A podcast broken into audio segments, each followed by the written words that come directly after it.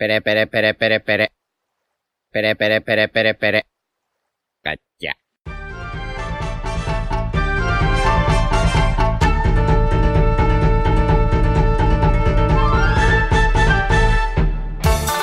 Hola Nakamas, bienvenidos una semana más a Radio Pirata, vuestro podcast favorito de One Piece. Hoy estamos aquí con nuestra tripulación habitual.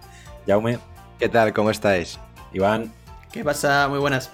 Yute Hola, buenas, ¿qué tal? Y por supuesto Royal. Muy buenas.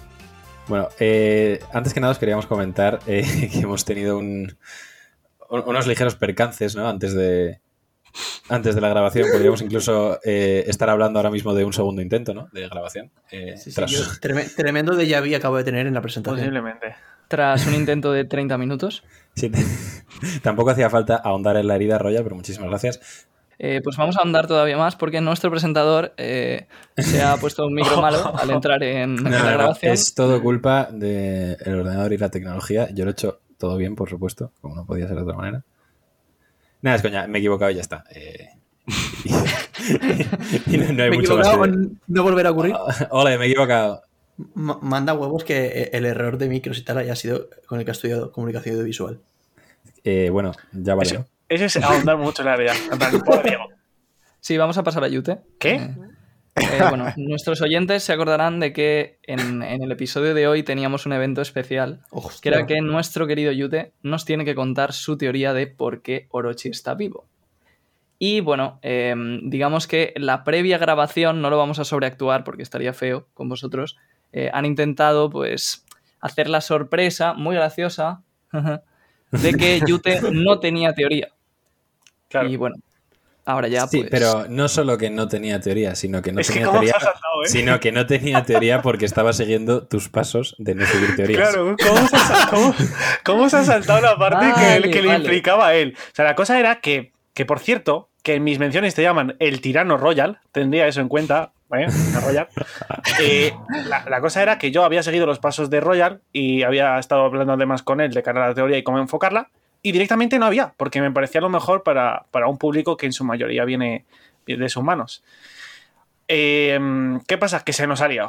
Se nos ha liado y ya no hay ni gracia ni para unos ni para otros, y la teoría, pues, pues por ahí está. O sea, la teoría eh, sí que la, la vamos a hacer al final del podcast y no es lo único que vamos a de lo que vamos a hablar al final del podcast después de la review, sino que tenemos que, bueno, que haceros dos, dos anuncios eh, muy chulos que esperemos que os hagan ilusión y eso pues para escucharlos tendréis que esperar hasta el final del podcast. Y ahora ya sí que sí podemos ir con la review del capítulo 1004 de One Piece titulado Kibi Dango. Empezamos como siempre eh, echando un ojo a la portada, que nada, pues es- otro pedido de Chopper, una ardilla y un mono llenándose la boca de caramelos Rumble. Esto, bueno, comentar muy por encima que leí en Twitter que Marine Random dijo que la portada podía esconder una pista de que Luffy eh, va, va a mostrarnos un power-up, pues porque eh, está comiendo Rumble Balls, que son lo que le dan a Chopper un power-up, y hay un mono, ¿no? Que ese mono podía representar a Luffy, porque Monkey D. Luffy tiene una calavera en el gorro y encima tienen uno, de que es el primer Nakama, así que eso. Yo creo un poco también que, eh, sin faltar el respeto a Marine Random, ha tirado un poco a tablero, ¿eh? O sea, quiero decir, porque yo creo que el, el Power Up Luffy lo va a tener sí o sí. O sea que no me parece Sí. que sea, no me parece que sea por esta portada, ¿sabes? Sí, o sea, yo solo por- me pareció así medio interesante y por comentarlo, pero bueno. Eh, ahora sí que sí, vamos allá con, el, con la review del capítulo 1004, entramos en harina y lo primero que, que vemos es como eh, Speed, una, una pirata bestia que, bueno, comió la smile del caballo, está dándoles eh, kibidango a otros, a otros miembros de los piratas de Kaido que también habían comido eh, smiles y vemos pues como que parece que les gusta mucho, ¿no? Eh, les dice para, para que se las tomen que es un tónico que le dio Queen, pero ahora se nos revela pues eh, el objetivo real que tienen estas Kibidango, que es que, bueno, recordar que Tama, cuando llegó a Onigashima, explicó que venía en un barco enemigo y ahora vemos que vino con Speed, a la cual ya le había dado un Kibidango capítulos atrás, y recordemos que los Kibidango de Tama le permiten controlar animales. Los usuarios de Smile son mitad animales, así que tiene sentido que pueda controlarlos. Pues eso, vino con, con Speed en un, en un barco y en el barco Tama se puso a fabricar eh, kibidangos a partir de su moflete sin parar. Tanto pues que Speed se queda impresionada ante el cansancio que está, que está experimentando Tama, a lo que Tama le contesta que se está esforzando tanto porque nunca ha visto un país de Wano en el que no esté ni el Ochenikaido, que no esté bajo el yugo de esas dos personas, y dice que quiere ver un país de Wano libre en el que Momo sea el shogun. Ya estoy harta de pasar hambre, quiero comer. Si os parece, nos paramos aquí lo primero porque hay, bueno, bastantes cosas que comentar. Eh, y también, pues eso, hacer hincapié en que mucha gente pensaba que se podían unir Otama o Momo o incluso los dos como aprendices en a la tripulación de Luffy. Y con esto, pues parece que eso se descarta por completo. ¿Qué opináis? ¿tú crees que se descarta porque crees que se van a quedar en Guano, no? Sí, o sea, Tama ha expuesto su sueño y, y yo creo que esto es algo que te... Muchos ya pensábamos que íbamos a haber cumplido, pero yo creo que esto lo refuerza todavía más. Yo estoy de acuerdo contigo, pero aún así, yo creo que, que el que diga que quiere que Momo sea el Shogun no tiene por qué descartarlo, porque yo no creo que Momo vaya a ser el Shogun con 8 años. O sea que eh, no creo que vaya a ocurrir, pero creo que podrían ser aprendices de Luffy y luego eh, volver a Wano y ya hacer lo que tengan que hacer. Que no lo creo, pero. Yo pienso que eh, no.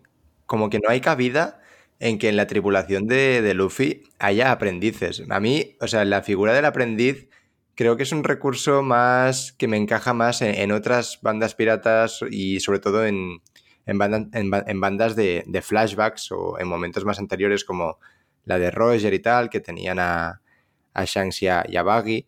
Pero es que creo que teniendo en cuenta la, la aventura de Luffy y el final que va a tener y por todo lo que todavía tiene que pasar, me desencajaría mucho que ah, cupiera eh, en su tripulación la- una- un aprendiz. No, sí, yo estoy de acuerdo. Sí, además, de hecho, eh, conforme está ahora mismo la historia, los enemigos a los que se van a enfrentar son cada vez más poderosos y llevarse a un niño o dos niños incluso, lo único que haría es tener que estar pendientes de ellos cuidándoles. Exacto. Entonces, mm, yo creo que les, les entorpecería más que otra cosa.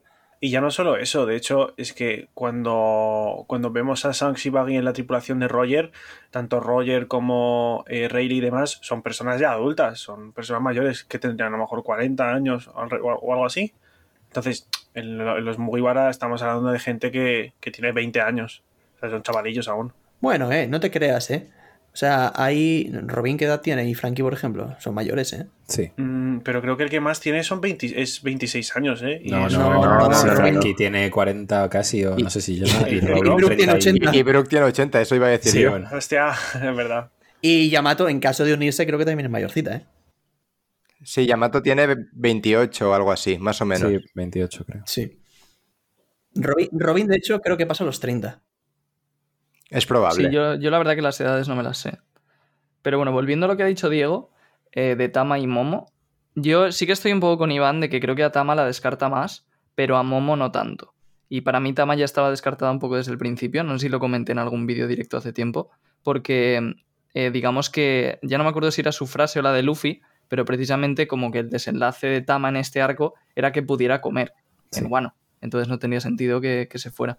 Y luego, en, en el caso de Momo, sí que es verdad que, bueno, puede tener más justificación, ¿no? Que se vaya con los Mugis y tal de aprendiz, pero vamos, yo creo que a estas alturas eh, la probabilidad es muy baja. Sí, sí. Por cierto, yo quería comentar que mm, me ha encantado Tama en, en esta viñeta, mm, súper revolucionaria la, la tía, y que además me, da, me da un poco de penilla, tío, porque está ahí explotada sacando los tibidangos. Sí, de, de hecho lleva todo el arco así, Sí, prácticamente. sí, por eso, tío, que, se, que Sí. esas- se le ve ahí como hasta con dolor, ¿eh? Pero aún así, aunque le duela, mm, lo hace para, para, para cambiar guano. Me encanta. Está bien, sí. Y luego otra cosa bastante chula eh, es el tema de que, de, bueno, del barco y de cómo ha llegado hasta, hasta Onigashima, porque esto, pues, digamos que cuando se reveló que Tama había venido en un barco, había un poco como dos, dos vertientes. Unos que decían que sería algún barco importante y que esto era una pista enorme y no sé cuántos y tal. Y luego otros que también decían que, mm, que era un poco un recurso de Oda y que no iba a tener explicación. Yo me incluyo, de hecho yo dije eso. Y luego al final, para nada, ha tenido explicación y ha sido una explicación con muchísimo sentido, que además estaba ya preparada un poco desde el principio. Así que me ha gustado mucho cómo ha resuelto esto. Sí, Sí, sí. totalmente. Además es una explicación que, bueno, como vamos a ir viendo ahora en, en los primeros compases del capítulo sirve un propósito. O sea, no es, no es que simplemente Tama llegase a Onigashima, a Onigashima perdón, por llegar, es que bueno, ahora veremos lo que está haciendo. Sí, además de que ya no solo lo del barco que tenga sentido y tal, sino que vuelve a darle también importancia incluso a la tontería que era que, que Speed fuese buena, ¿sabes? O sea, cuando Tama le dio el Kibidango a Speed, pues parecía que se iba a quedar ahí y eso aún ha tenido también más importancia. O sea, que Sí, sí. Sí, Me, me acuerdo, ahora pensando en eso, me acuerdo que hubo gente que, que pensó hasta que, eh, que había venido en un barco revolucionario o de dragón Claro. o algo así, porque había un dragón y, y como que Tama identificaba pero- a los dragones con los malos y tal. En fin, Es que eso coincidió con la semana en la que la gente, yo incluido, pensó que era Eh, Ivankov el pibe. Sí, de- pensaba que el tío ese era Ivankov. Entonces, pues ya, pues como que unían los conceptos de, ah, bueno, pues como Tama dice que es un barco enemigo, pero igual no es un enemigo porque es simplemente que tiene un dragón y se han pensado que era de Kaido, pero es de los revolucionarios. Al final, nada, al final ha sido, han sido estos y me parece de puta madre. Sí. Pues eso, después de comentar eh, esta gran intervención de, Tama, vemos que Speed pues eh, está convenciendo a los demás gifters a base de kibidangos para, para luchar básicamente contra, contra el bando de Kaido. Vemos también que eh, Gaselman, eh, otro, otro usuario de Smile, esta vez de la Gacela, claro, al ser muy rápido, pues se dedica a, a correr y a meterles dangos en la boca a todos los que pilla. También vemos a Daifugo, el vicealcalde de la prisión de Udon, que no me acuerdo que Smile tenía este, pero un escorpión parece, ¿no? Sí, un escorpión. Vale, pues eso también, que también le han dado un Kimidango y claro, le están diciendo los presos de Udon en plan de, eh, tú de qué vas, que nos estuviste puteando muchísimo y hacen, ah, eso es agua pasada. El poder del Kimidango, chicos. Sí, a mí lo que me ha sorprendido del, del Kibidango es que ya no solo siguen sus órdenes, sino que parece que hayan cambiado de personalidad. Sí, Eh, eso te iba a totalmente. decir. Eso te iba a decir, sí, sí. O sea, pues se vuelven buenos, literalmente. Sí. Y, y ¿nos parece también que además estos diseños justamente estaban como un poco pensados para que queden bien como buenos? O sea, no sé para que queden bien como buenos, pero sí que me parecen los mejores diseños de las Smile. Pero si, si, si te fijas, por ejemplo, en, en, en el, en el Gasilman, en el Smile Pues de la ese- Gacela, ese es el parece peor. típico, no, pero parece típico superhéroe bueno, ¿sabes? De típica serie genérica. Sí, Pues igual el que sí. más malo parece es el escorpión. Sí, Exacto, Sí, sí. sí. Pero lo- sí, me Yo- refería más a los otros dos. Sí, los otros dos parecen buenos totalmente. Sí, sobre todo, sobre todo Speed. Que por cierto, eh, gran detalle, eh, hay uno que tiene la smile del cerdo ibérico. No jodas. Es verdad. Sí, Os lo estoy diciendo totalmente en serio. sí. sí. ¿Pero lo sí. pone? Le pone. Pues pone tiene la- un gorrito que pone ibérico. Es verdad, es verdad, es verdad. O sea, me impresionante. Pues, Oda no, no puede dejar de pensar en España después de Tres Rosa y el flamenco y las paellas y, y ahora. Ninguna hora esto. Me imagino la, la lista de referencias de España que quería hacer de Andrés Rosa y sin tachar estaba cerdo ibérico. Sí. No, no, no, a este le saco, pero en. Ya, ¿sabes? Todo, todo este capítulo en realidad era una excusa simplemente para poder tachar esa referencia al cerdo ibérico. Claro. claro. Pues eso, vemos también que eh, otros usuarios de Smiles, entre ellos nuestro nuevo dios y señor, el usuario del cerdo ibérico, eh, son forzados a comer eh, los tangos de Tama y, bueno, pues también se van a pasar al bando de los buenos. Ahora cambiamos de escenario, volvemos al interior de la cúpula, al- a la derecha, volvemos al duelo entre Frankie y Sasaki. Vemos que intercambian unos golpes, Frankie le dispara con su General Left, pero Sasaki le embiste con muchísima potencia y lo estrella contra una pared. Me quería parar aquí un segundo. ¿No os parece absolutamente increíble el tamaño de Sasaki? Sí, porque el Frankie Shogun ya es grande. Por eso lo quería decir. El Frankie Shogun es gigantesco y parece que simplemente la cabeza de Sasaki, en la viñeta en la que le está agarrando el cuerno a Frankie, es prácticamente todo el cuerpo de Frankie. Sí, sí, sí, es verdad. A ver, sí que es verdad que los, las proporciones de Oda a veces son un poco... A veces sí sirven más el propósito que le quiera dar a esa viñeta en concreto que algo real, pero... Pero aún así estoy muy de acuerdo contigo, sí. No, pero sí que lo estuvimos comentando, no sé si os acordáis, en el capítulo en el que se presentaron a todos los. a todas las zonas prehistóricas de los comandantes de Kaido. Ya nos fijamos que eran todos enormes. Hmm. Y comparándolo con las personas que tenían alrededor, sus subordinados y tal, eran, eran gigantescos. Sí, yo, yo me acuerdo de Who's Who, que era inmenso. Sí, parece Sí, que. papel O sea, parece que es algo grande. de las zonas prehistóricas. pero ya no sé también hasta qué punto, digamos que Oda eh, hace, y esto es algo un poco eh, a lo mejor metafórico, hace que los usuarios todan más fuertes sea como que crecen en tamaño. Y cuanto más fuertes sean, más grandes se hacen. Porque, por ejemplo, Rob Lucci, cuando se transformaba en leopardo, también aumentaba mucho de tamaño. Es verdad. Sí, y solo hay que ver que el más grande de todos es Kaido. Sí. Sí, bueno, Sí, es que- es verdad que Oda es, es- Perdón, Jaume. Esto es una cosa que Oda hace mucho en general.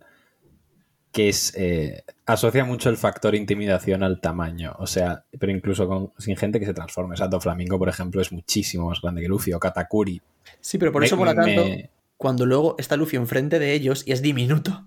Sí, a mí eso me encanta. Hay gente que se ha quejado, vamos, yo he llegado a leer gente que le parece que lo usa demasiado, pero me encanta pues lo que tú has comentado, Iván, que ver a Luffy pequeño, pero aún así Luffy chiquito mete buenas galletas.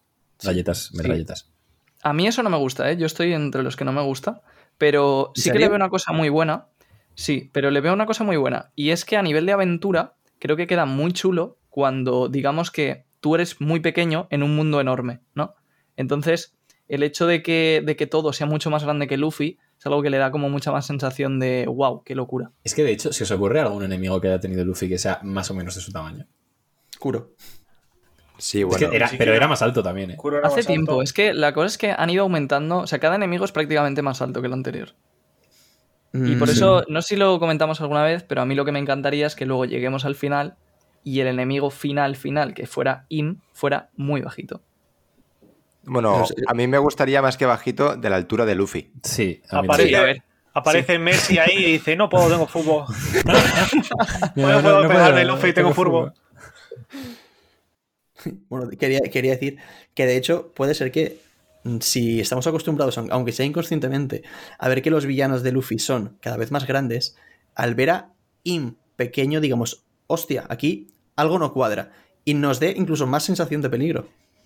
Por eso, sí, sí, justo. En conclusión, Im chiquito. Vol- volviendo al, al Frankie versus Sasaki, eh, nos habíamos quedado cuando Frankie detiene eh, su embestida y, no solo eso, detiene su embestida y lo lanza contra, contra la pared más cercana.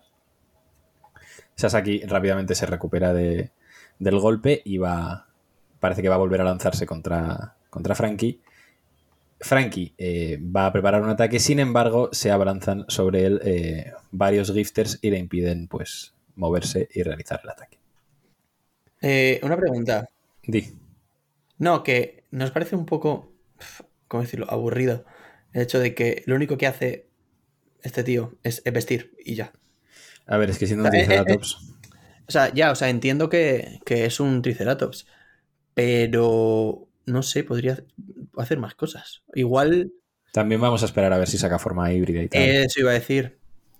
Que igual Es que ahora, sabe- de todas formas, eh, en general yo diría que lo tiene bastante difícil con las zonas prehistóricas.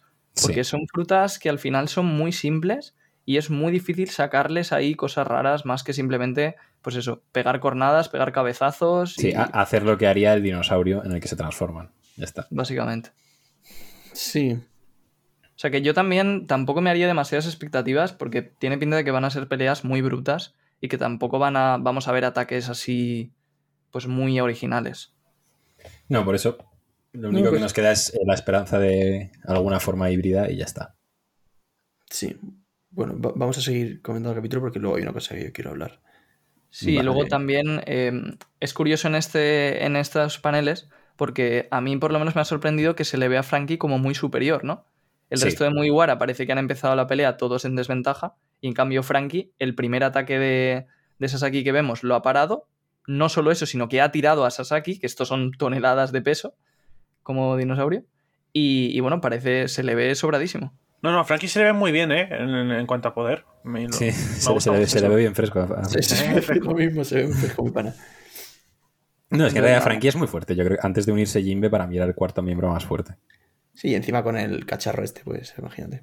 Sí, además yo, yo recuerdo Cacharro en, este, La Thermomix esta. en Ennis, en Ennis Lobby, Frankie le da, le da a Luffy bastante por culo cuando parece malo. Ya, que yo recuerdo que a mí me, me caía como el culo.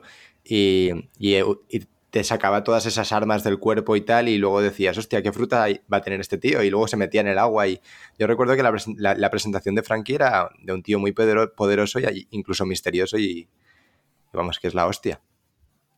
Pero bueno, nos habíamos quedado que se abalanzan sobre Frankie varios gifters, le impiden atacar eh, a Sasaki. Y me, esto me hace mucha gracia, porque claro, va Sasaki a embestirle otra vez y Frankie le dice, soltadme que viene el Triceratops. que, viene, que, que viene el bicho. Y eso, a ver, aquí Frankie también eh, dice que menuda fuerza tienen estos tipos, supongo porque a todos nos hizo un poco arquear la ceja como mínimo el hecho de que unos gifters de mierda vengan al, a Frankie encima con el Frankie con el Shogun y le paren así, pero bueno, te lo compramos, Oda, no pasa nada. Eso, está Frankie atrapado por los, los gifters y oye, ¿qué, dicen su nombre a lo lejos? Eh, y ve que están llegando Usopp, Nami y Tama. Y les dice, llegáis en muy buen momento, ayudadme con estos tipos. Y claro, esto es, es, lo más gracioso del capítulo para mí, porque Frankie les pide ayuda y lo primero que le dicen Usopp y Nami llorando es, ayuda, por favor. Nos están persiguiendo un montón de gifters. Frankie, por favor, ayuda. Y claro, Frankie se le queda una cara de, no cobro lo suficiente. Además, esto es tan realista, porque siempre son Nami y Usopp los que piden ayuda, que, que nosotros como lectores nos lo creemos al 100%. Sí, sí, de hecho sí. Sí, nada, momentazo este. Pues como, como iba diciendo, vienen eh, Nami, Usopp y Tama perseguidos por una multitud de, de enemigos. Y bueno, Sasaki está viendo que, están llegando un montón de gifters y dice, perfecto, seguir bloqueando el camino, les vamos a superar en número, ta, ta, ta, no sé qué. Y ahora, justo cuando le dice, cuando Sasaki dice que superan en número al bando de, de los buenos, dice Tama, y por eso vine yo, para cambiar eso. Y resulta que todo esto era un troleíto de Usopp y Nami. Y obviamente todos los gifters que iban detrás vienen para ayudar a Frankie y enfrentarse a, a los gifters del bando de Kaido. Y ojo a la mini, mini viñetita de Usopp y Nami sacando la lengua que Sí. me partió la boya. Nada, nada, le- les quiero mucho. Yo también. Además es un movimiento súper de estos dos. Sí, El, el troleíto. El te vamos a. Te jodemos, ¿sabes? Te traemos un ejército prácticamente y te sacamos la lengua. Me parece una actitud tan de Nami y de Usopp. No sé, me sí, sí, la, la gratitud sí, pero el plan yo creo que es de Tama, porque lo Sí, sí, por supuesto. anteriores.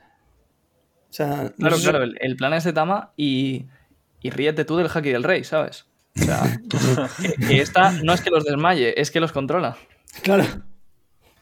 Está Sí. fuerte la mía. A ver, también supongo que eh, dependerá de la fuerza de cada persona el hecho de que les pueda controlar. O sea, no creo que si le da un, un dango a Kaido, de repente Kaido le diga, ama, por supuesto, dime qué quieres. Sería bastante gracioso. No, me, me podría descojonar, no tendría ningún sentido, pero bueno. Sí, no, pero eso es lo típico. eh, ya no me acuerdo exactamente cómo pasaba con Moria, por ejemplo, y, y los zombies, pero yo me lo imagino como que tendría que darle pues muchísimos, muchísimos kibidangos. Algo así. Sí, puede ser. O que a lo mejor el efecto lo dure menos. O sea, y luego, mejor, de todas formas, todo esto diciendo que no se ha confirmado todavía que pueda controlar a los Zoan. Cuidado. ¿Cómo, cómo, cómo? Ah, claro, porque... Claro, claro, solo es toda un la smile de momento. Claro. Sí. Vale, vale. Hombre, desde luego, mm, por lo que hemos visto, durar dura, porque a Speed se la debió de dar como hace semanas. Porque es... Sí, sí, de, de hecho, en principio no tiene. O sea, de momento no se ha dicho que tenga final. Porque Claro. el. Hombre, yo estimo que se acabará si, si tiran a Speed al mar o algo así. Sí, o si Tama se desmaya, lo típico. Sí. Pero vamos, el, el perro este lleva con Tama muchísimo tiempo. Y de Sí. hecho, Tama se habrá dormido y todo, y el perro sigue con ella. El perro igual, es como lo de los juguetes en, en, en Rosa. Sí, que hasta que no se desmaya... Hasta que no se desmaye, sí. Sí, puede ser algo Sí. parecido. De hecho, sería interesante em, que en algún momento del arco pase. No sé si lo veremos, lo dudo en realidad, pero a mí sí que me gustaría. A ver, es que te compraría que pueda pasar si fuese algo como de mayor importancia, pero como que al final es son como es morralla que se va a enfrentar a la otra morralla, ¿sabes? O sea, no, No. creo que se haga mucho más hincapié en esto. No, pero como en el anterior capítulo nos decían los del CP0, el CP0, que. Idio- Idiomas. Idiomas, ¿verdad? Idiomas, querida. Le- Language. Lo de. Papá, I know. No, vale, perdón. ¿Cómo? ¿Nunca habéis, visto ese vídeo? El Sí, de. No. TikTok. Sí, yo el de- yo el lo único que sé es que el inglés se enseña mal. Bueno, como los del CP0 decían que, que la única manera de derrotarles era derrotando a sus ejecutivos para que en cierta parte se le cayese la moral, entre comillas, al gran número de soldados que tenía el bando de Kaido, me parece buen momento como para que justo cuando están empezando a derrotar o ya hayan derrotado ya todos, yo qué sé, eh, a, lo- a- a Queen y a King, a los, eh, a los Tobiropo y demás, justo pues por algo casual, eh, Tama se desmaya ya porque no puede más consigo misma y como los otros ven que, que a quienes siguen están han mamado, pues ¿para qué? ¿Sabes? Han- Mamado, mamado. han mamado ya, Pues eso sería genial, la verdad.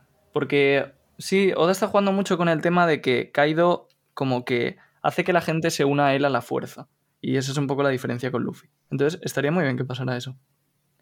A mí Sí. se me ha ocurrido también que podría ser el momento. eh, esto va a convencer ahora mismo a todos nuestros oyentes de que, de que tiene que pasar.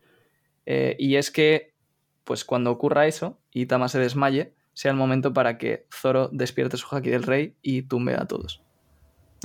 ¿Crees que lo va a despertar bueno, en este bueno, arco? Si lo vendes así, macho. ¿Crees que lo va a despertar en este arco de verdad? Hombre, hubo ahí un capítulo en el que hubo como un amago, que no, no era un amago porque no había sido él, pero como No, ya se dejó es- caer algo. Claro, lo que es, eso lo que era era una pista que deja prácticamente confirmado que sí que va a tener Haki del Rey. A mí, no me, no- a mí no, me, no me sorprendería nada. Que encima, en el nivel con el que está Zoro últimamente, pues ya es lo que le falta. Sí, Si o sea, ya es lo que le le falta, en verdad, claro. Pero escucha, que poca broma que Luffy eh, tumbó a 50.000 Yoyin y aquí justo tenemos a 27.000 personas eh, del bando de Kaido y 3.000 del otro bando. A lo mejor si haces las cuentas así más o menos, dicen al final de la batalla quedan 25.000 y los puede tumbar Zoro con el Haki del Rey. Y sería como en plan medir la escala de poder de que no está al nivel de Luffy, pero está ahí. La mitad, ¿no? Sí. Sí, a ver, o sea, yo lo he dicho en broma, pero no totalmente, porque sí que, sí que pienso que Zoro va a despertar el Haki del Rey en este arco, y, y además también pienso que va a pasar lo de que Tama se desmaye, pensándolo ahora un poco más, porque si pensáis lo pronto que es en la batalla, me parece como algo que decanta demasiado la balanza a su favor, como para que ya durante toda la batalla no se le vuelva esto en su contra y tengamos ese momento de desesperación de, oh no, el plan increíble que les estaba salvando ha fallado. Hombre, ta- también te digo, eh, que eh, tumbarse a 25.000 personas con Haki del Rey también te canta un poco las cosas. Sí, pero ya es. Ya tenemos ese vaivén de eh, volvemos a estar jodidos y volvemos a remontar. ¿sabes?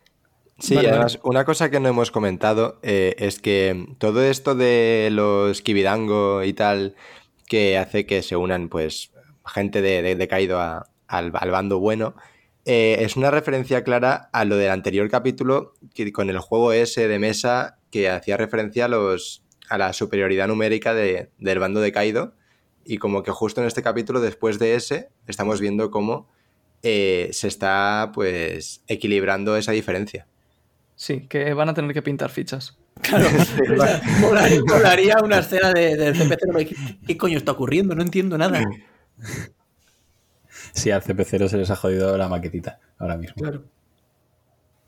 Pues siguiendo con el capítulo, vemos pues eso, el, el troleíto increíble de Usopp, Nami y Tama, que llegan con un ejército de gifters y les dicen que salven a Franosuke, a nuestro queridísimo Frankie. Obviamente los gifters que estaban agarrando a Frankie se quedan rayadísimos y dicen, pero, pero ¿qué están haciendo estos?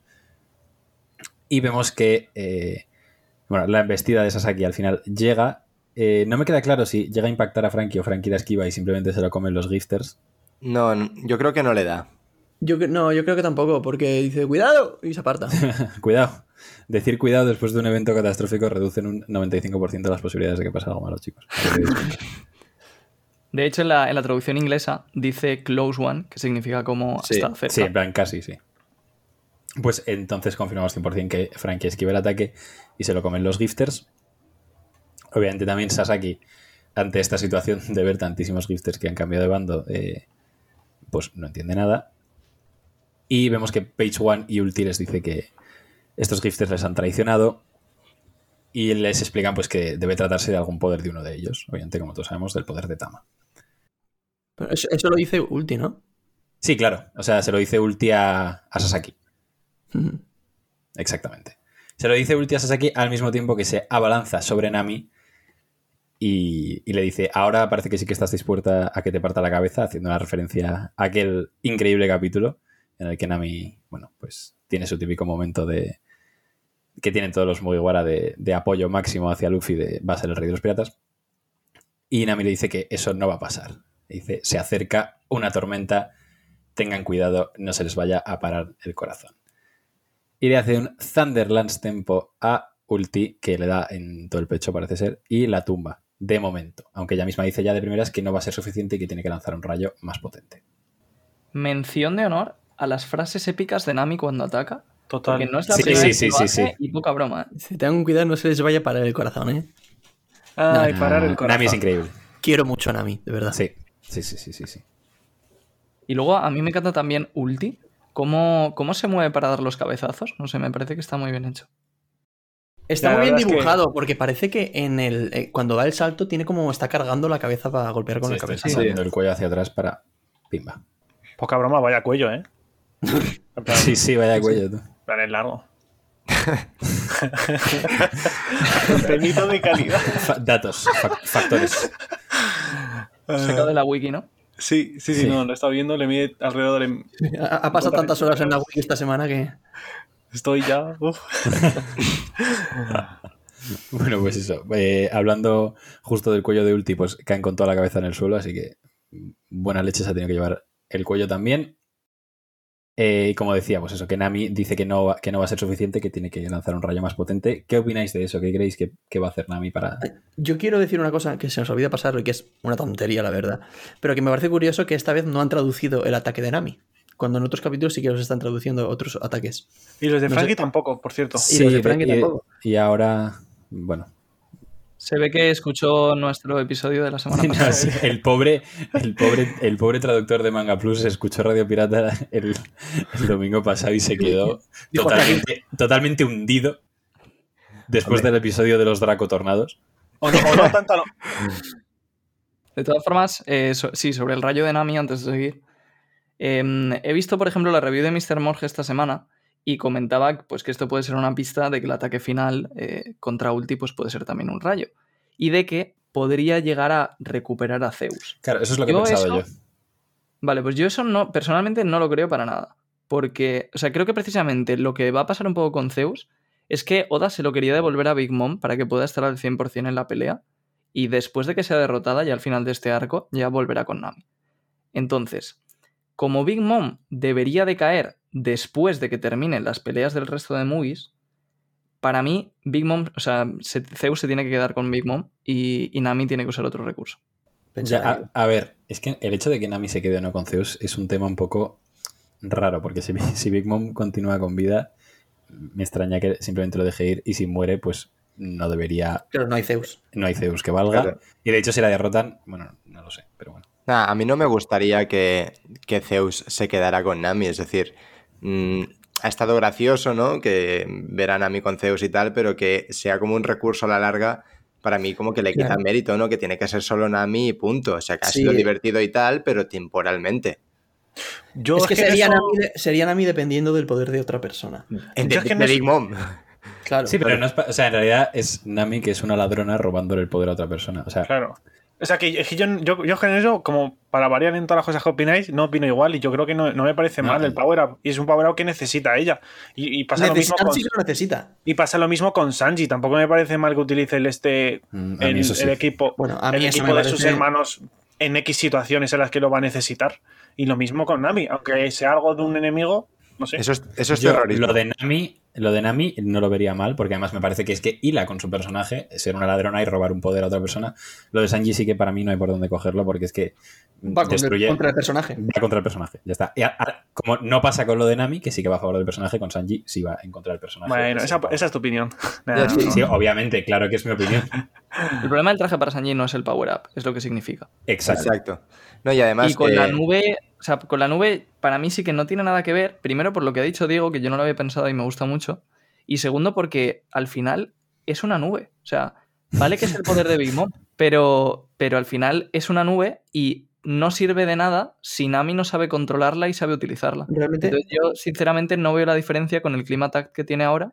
Y creo que simplemente es un power up más que Nami tiene que aprender a usar. os voy a decir una cosa, y es que si lo pensamos, eh, todos los poderes de Nami al final no han sido, o sea, son gracias a ella porque sabe controlar muy bien el clima, pero el clima attack no es suyo, se lo hace Usopp y, y, y lo desarrolla Usopp. O sea que sin Usopp tampoco podría utilizar ningún tipo de poder. Y además que como que la mayoría de power-ups, o sea, esto lo acabo de pensar, como que la mayoría de power-ups que hemos visto en la serie son pues a base de entrenar o a base de ver a otra persona hacer una técnica y un poco adaptarla a ti.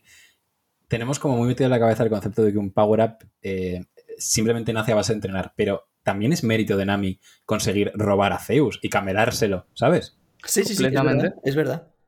O sea que yo, pensándolo, cambio un poco mi opinión, porque creo que ya no es tanto que no depende de Nami. Es, es simplemente lo, lo que hemos visto durante toda la serie, porque ella no se hace su propio Climatact. Y encima es que lo hizo ella, es lo que estaba diciendo Diego. Ella misma fue quien Claro. se quedó con Zeus. Gracias a convencerle de que fuera con ella. Ya, pero a, mí, sinceramente, me sigue sin convencer. Más que nada porque creo que como que los personajes de One Piece tienen su arco. eh, Big Mom lo ha alargado en exceso, ¿no? Pero como que tienen su arco y luego, pues, mm, a otra cosa, ¿no? Y yo, sinceramente, ver a, a Nami mm, de aquí a tres años, por así decirlo, todavía con Zeus, eh, como que me, me recordaría demasiado a Big Mom y tal, y creo que como que no dejaría atrás el personaje de Big Mom. Y, o sea, que lo que ten- tenéis razón en lo que decís de que sí que en parte sería mé- mérito suyo, ahí me habéis convencido, pero, pero claro, es que no se lo da un amigo y, y- y sería como un recuerdo constante de un enemigo pasado y no, a mí no me, no me termina de convencer, sinceramente. De hecho, un, o sea, un argumento en contra, por ponerme también en el otro lado, es que si precisamente dice que necesita un rayo más fuerte y sabemos que no va a contar con Zeus en esta pelea, también se puede entender que ella misma va a ser capaz ya en esta pelea de conseguir un rayo mucho más fuerte sin Zeus. Eso Entonces, a lo mejor- bien. Claro, entonces a lo mejor al final, cuando acabe el arco, sí que Zeus ya es algo más redundante, porque ya no lo necesita. Y Sí. también te, te voy a decir una cosa que parece que está aquí yo saltando a la comba con mis argumentos, pero eh, si lo piensas también, si lo piensas también, o sea, sí que es verdad que Nami dependería del estado de Big Mom. O sea, porque si en cualquier momento Big Mom, que no lo creo porque es una Yonko, pero si a Big Mom se muere, deja de tener a Zeus, ¿sabes? Entonces ya tendría que estar dependiendo de en qué estado se encuentre Big Mom sin saber ni siquiera dónde estará Big Mom. No, y además que yo tampoco, o sea, no conozco el, el poder de Big Mom, ni, o sea, me, me- falta mucha información, pero eh, Big Mom no podría directamente desde la distancia como e- eliminar a Zeus, por así decirlo. Yo creo que si no lo ha hecho ya, que es, Nami ha tenido a Zeus durante un tiempo, yo creo que no. A ver, sí que parece, ¿no? Cuando nos la presentan y le quita el alma a su hijo, que tiene que haber un mínimo contacto, ¿no? Que no puede estar a tomar por culo. Sí, o por lo menos estar cerca. Sí. Pero bueno, que es que tampoco yo quería hacer aquí un alegato a favor de Zeus ni nada, simplemente que creo que hay puntos a favor que se pueden considerar y que tampoco me parecería mal en el caso de que Nami acabe teniendo. La verdad que hay debate. Es uno de esos temas que yo creo que ahora mismo pueden ser ambas O cosas. sea, de verdad que antes de grabar el capítulo, eh, el, el podcast, eh, me imaginaba que saldrían mil debates y este no era uno de ellos. ya, yo, yo tampoco lo imaginé, la verdad, pero ya ha sido muy interesante. Es la magia de Radio Pirata. La magia de Radio Pirata. Eh, pues ahora retomando donde lo habíamos dejado, que es con Nami diciendo que, que tiene que lanzar un rayo más fuerte, vemos que los gifters eh, pues se sorprenden ¿no? de haber visto a, a Ulti caer y ahora es el turno de Usopp que les dice a estos gifters, ustedes miren aquí y hacen Hisatsu Kibidan Boshi y obviamente les dispara eh, Dangos. Aquí también no han traducido el ataque, así que mis 10 es para el traductor. Esto de Usopp se había teorizado muchísimo, ¿eh? Lo de que lanzaría los dangos con el tirachinas. Sí. A ver, es un desarrollo muy lógico para, Sí, sí, para el sí. plan que están llevando a cabo. Sí, pero es verdad que esta es una de esas teorías que en la cabeza de los fans era espectacular y luego en la práctica han sido dos viñetas. Sí. Eh, siguiendo donde lo habíamos dejado, vemos que Usopp le- pues les había lanzado los kibidangos a- al resto de gifters y Tama les dice, chicos, síganme, y estos se contestan, sí, ama. Me hace mucha gracia aquí también la, la postura que tiene Usopp, que siempre anda vacilando de los seguidores que tiene y parece que les está como alentando, no sé, me ha gustado bastante. Sí, Vaya, pero a quien, a quien, o sea, dicen sí ama, no, no sí amo, o sea que.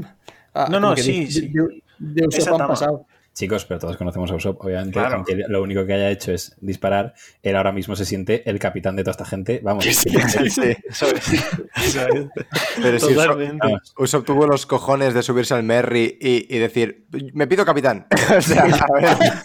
Que sí, que sí, pero que digo que me hace gracia que, que Usopp diga, chicos, síganme y los dos digan sí ama. Como que eh, nos- tú, no- tú no, nos- no nos importas. Y, y ojo, porque leí algo en Reddit que a mí me encantaría, que es que, claro, al final de este arco puede que la Marina se entere de que Usopp ha comandado a un ejército de subordinados de Kaido. Y le suban Puede que- todavía más. Eh, Claro, puede que la recompensa de Usopp suba todavía más. Me encantaría, la verdad. A ver, yo creo que sí que va a haber subida de recompensas después. De todos, la- además. Sí, de Sí, todos. Sí, pero A que el motivo de Usopp fuese ese, ¿sabes? Claro, claro. Sí. Que le echaran lo que ha hecho Tama, que el mérito se lo llevara Usopp. Porque de hecho en este capítulo se hace énfasis en que no saben, o sea, no saben quién está usando esa habilidad. No, no son capaces de ver que ¿Verdad? estaba. Y acaban de ver a Usopp hacer eso. Claro. Ojo, ¿eh? Yo para. Voy a hacer un inciso rápido sin ánimo de abrir debate, pero es que es una cosa que lo pensé el otro día y me encantaría. Eh, esto también es un poco desde la base de fanboy de, de Zoro, pero me encantaría, no sé si de. de- bueno, sí, de- de- en Wano, después de Wano, que Zoro llegara a los mil millones. Que Yo fuera- creo que va a ocurrir. Tiene que llegar. O sea, me- que me encantaría que fuera el segundo de la banda, pero que, que- que llegara a, los, a, la, a la brecha de los mil.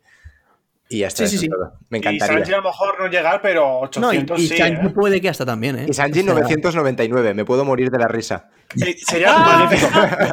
Se muere Sanji, ¿eh? Se muere. Sí, sí. Porque es que además justo en Wano hay una escena en la que Sanji le dice a Zoro, ¿qué pasa? ¿Estás picado porque te he superado en recompensa? Sí, sí, sí. Sería- Sí. No, pero mira, como que, en plan, me encantaría, es que lo acabo de pensar y me encantaría eso. Zoro, mil millones exactos y Sanji, todo nueves. No, no, no, por favor, sería buenísimo. O sea, ah, no había pensado en eso nunca y me encantaría que pasara ahora. Pues, pues eso. Además, después de todo el vacile que le ha hecho Sanji a Zoro Sí, sí, por eso. recompensa que él ahora. nada, se muere, se muere.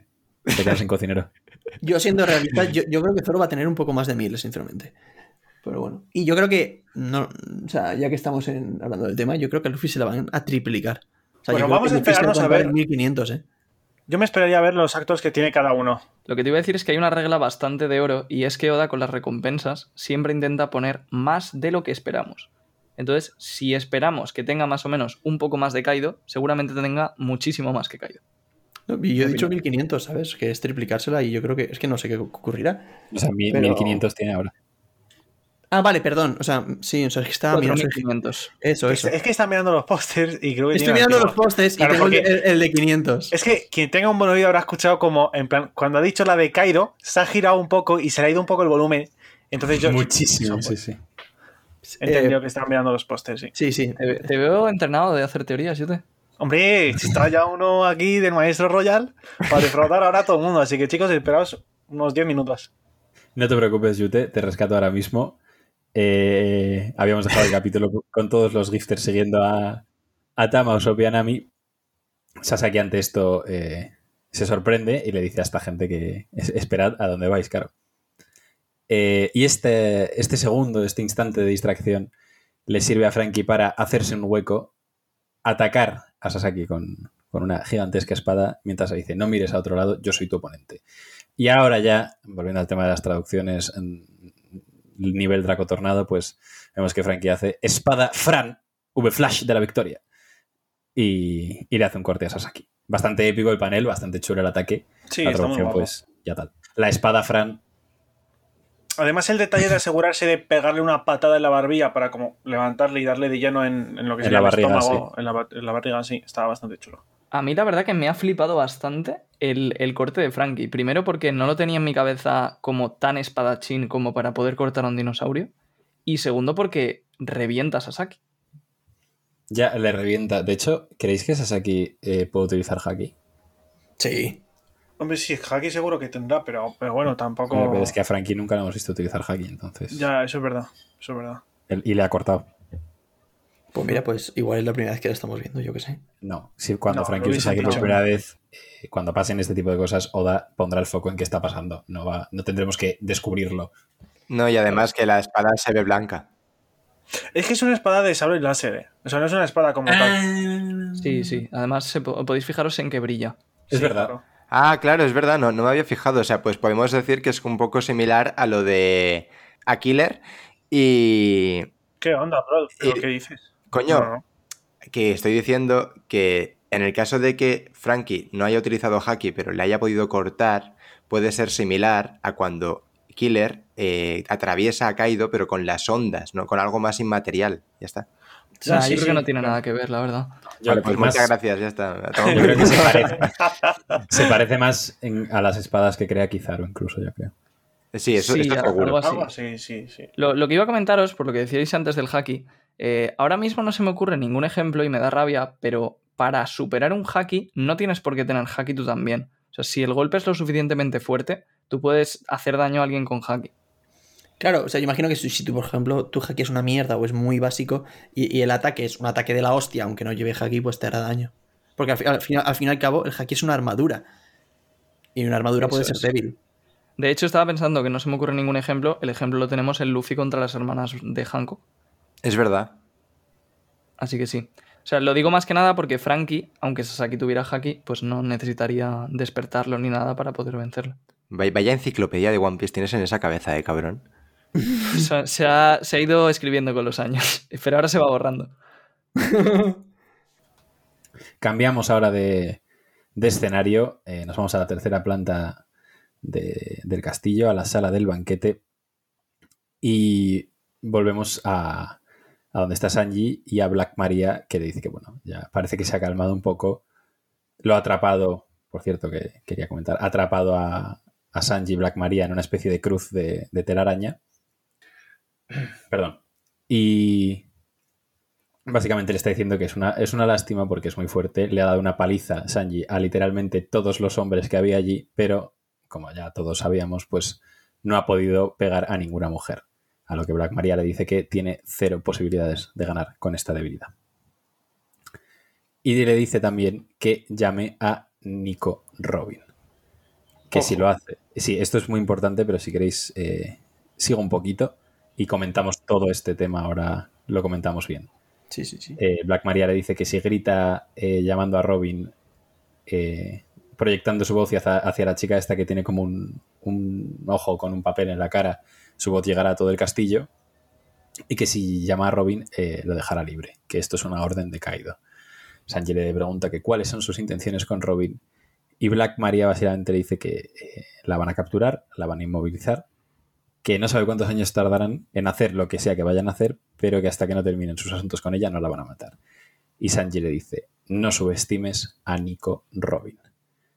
Eh, épico este, este último panel de Sanji, pero bueno, opiniones, que yo creo que vamos a coincidir dos bastante, pero bueno. Yo creo que se van a dar de madrazos. Sí, pero ante- antes de que habléis de todo esto, quiero comentar una teoría del podcast de, de, de, de Royal. eh, del, del podcast no, del podcast somos nosotros, del Eso te iba a decir que el podcast de Royal, ¿cuál es el otro? Eh, no, no, una, una teoría del Discord de Royal, y el One Piece Crew creo que se llaman, que One Piece Crew, sí. di- dicen que la chica, o sea, durante todo esto, hay, o cuando dicen, eh, si la llamas girándote hacia esta chica, tu voz llegará a todo el castillo.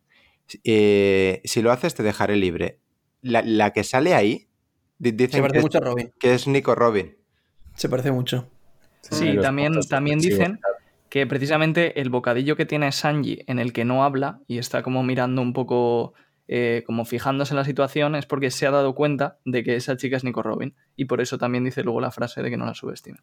Exacto, y además que justo en esa chica le sale un, un bocadillo Con puntos y, con puntos pu- suspensivos, es decir, es... O sea, y, y se parece bastante, de hecho, o sea, le- Sí, tú, sí, tú sí. le quitas el, el papel ese de la cara y realmente yo me imagino la cara de Robin ahí, entonces eh, me ha parecido muy interesante y más que nada para comentarlo ahora que vais a, a- a comentar todo este tema, para tenerlo en cuenta. Yo es una idea Sí. que compro, ¿eh? Totalmente. Sí, me, yo- me gusta mucho.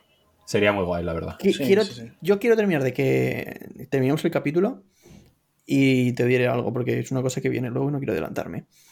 Pero sobre Robin y Black Maria y tal, todo indica que parece que se van a pelear, ¿no? Sí, eso iba a decir. Sí, con- sí, eso confirmamos versus. ¿no? claro. Mm. Sí, Sí, Tiene, tiene toda la pinta después de esto.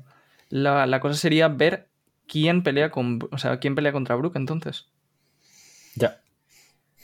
Claro. Yo, yo es que nunca terminé de ver lo de Brook contra Black Maria, no pegaba en nada, ¿eh? pero Sí, sí, creo que la mayoría pensábamos un poco en Robin, pero eso, ahí está Brook y ya veremos.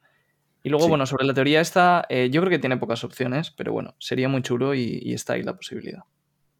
Sí, bueno, y todos de acuerdo en que obviamente lo que quieren de Nico Robin es simplemente su habilidad de leer los poneglyphs. Sí, claro. Pues sí. como todos. Y luego, bueno, el panel de. el panelazo de Sanji. Sí, cierto. sí. Buenísimo. Y de hecho, yo es que no había leído la teoría esa de, de que podía ser Robin, la chica del ojo. Y si lo es, este panel eh, me gustaría todavía más. Sí, porque lo está escuchando. Sí, no, porque en plan, no lo subestimes que es que está aquí y te va a partir tu madre. Nah, es, es increíble. O sea, a mí esa teoría me ha gustado mucho y es lo, es lo que dice Diego, que, que, que le da todavía más fuerza ¿no? a, este, a este momento. Entonces yo la compro y estoy en ese barco completamente. Compramos y se viene seguramente el Robin versus Black Maria. Ahora cambiando, bueno, si queréis decir algo más, Sí, que hemeroteca es lo que se viene también, ya verás. nada. Aquí, aquí para, para, para acertar y, y luego poder fardar de que has acertado hay que asumir riesgos. No pasa nada. Y, y luego también el, el panel este de Sanji, a mí me gusta mucho por, por cómo Sanji, digamos que en vez de defender a Nico Robin o decir, eh, pues no dejaré que le pase nada o algo así, que también podría haber sido una frase típica, lo que dice es, no, no, es que Robin te va a dar una paliza. Sí, O sea, aquí hay una deconstrucción feminista por parte de Sanji. sí, Sanji, Sanji se empezó a pintar las uñas de negro y ahora. No, pero es verdad, ¿eh? O sea, No, pero, pero es un poco Oda hablándole a los críticos, entre comillas, de que creen un poco que Sanji es machista, porque eh, no es que, digamos, no haga daño a las mujeres por ser débiles, no tiene nada que ver. A ver, ma- machista es, por desgracia. Pero, o sea, porque me gusta mucho Sanji, excepto ese aspecto que además yo creo que está mucho más exagerado en esta parte de la historia que antes. Pero que aún así, estoy de acuerdo contigo en lo que dices de este panel, que está, está como defendiendo la fuerza de Robin en vez de él queriendo defender a Robin. Y eso está muy sí, eso sí. Ahora, lo de que el, que el Sanji no pegue a las mujeres, valga la redundancia, a mí sí que me parece machista, ¿eh? Pero eso lo podemos hablar en otra ocasión.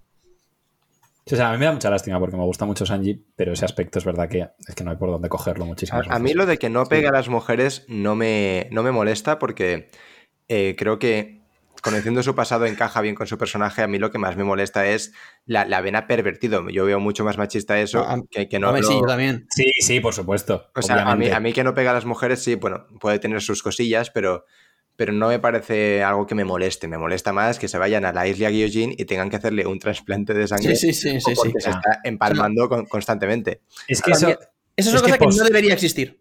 no, post-time skip es muchísimo más exagerado, ¿eh? Sí, Para sí, mí. sí. O sea, eso es una exageración que para mí no debería existir. Lo de que no pegue a las mujeres, pues bueno, te lo puedo comprar más. No, de hecho, eh, ¿creéis que llegará algún punto de la historia en el que Sanji tiene que elegir 100% o pegar a una mujer o, o es una jodida de cojones para el resto de la banda? Una pregunta, ¿a Big Mom le pegó? Eh, realmente sí, porque le pegó junto a Luffy. Entonces eso es un poco ambiguo, porque, bueno, era también medio defensa, porque estaba como protegiendo a Reiyu, entonces no era del todo un ataque.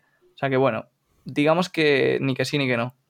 Vale, vale. Pero a mí me parecería un, un momento de, de tensión súper guapo para Sanji, en plan que se vea forzado a hacerlo de una vez por todas y ya deje eso atrás. No creo. Aunque sí, sí que es verdad que si es un- una situación en la que o lo hace o algún muy ahora muere, eso. bueno, ahí Claro. ya. Lo más extremo que haya, y yo creo que ahí sí lo haría, obviamente. A mí me encantaría, me encantaría que Oda lo pusiera en esa situación, pero creo que no lo va a hacer porque creo que no quiere meterse en ese marrón. Claro.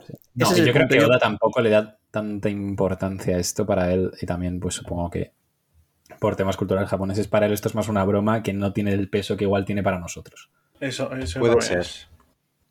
Y de todas Puede formas, ser. también, bueno, en- tampoco eh, es un tema muy largo, se podría hacer hasta un episodio solo hablando de esto, pero también hay que poner las cosas un poco en el contexto de la historia. One Piece es un mundo de piratas. Entonces, la gente que intenta comparar a los personajes o ponerlos en el siglo XXI y en una mentalidad como la que tenemos ahora, yo creo que tampoco es lo que hay que hacer.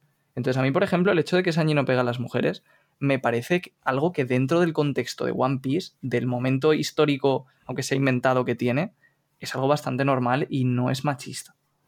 No, machista es. O- otra cosa es que esté más normalizado en la época en la que Oda se quiere inventar que está sucediendo esto. O sea, sí, exactamente, lo, lo he dicho mal. O sea, machista sí que es, pero dentro del mundo de One Piece, creo que se Sí, entiende que- un poco lo que quiero decir. Sí, pero- sí, yo te entiendo, yo te entiendo. Que de la misma manera que yo que sé que hace 80 años estaba mucho más normalizado barbaridades, que hoy en día no, pues si si se hiciese una serie sobre aquella época, veríamos normal que alguien pegue a una mujer.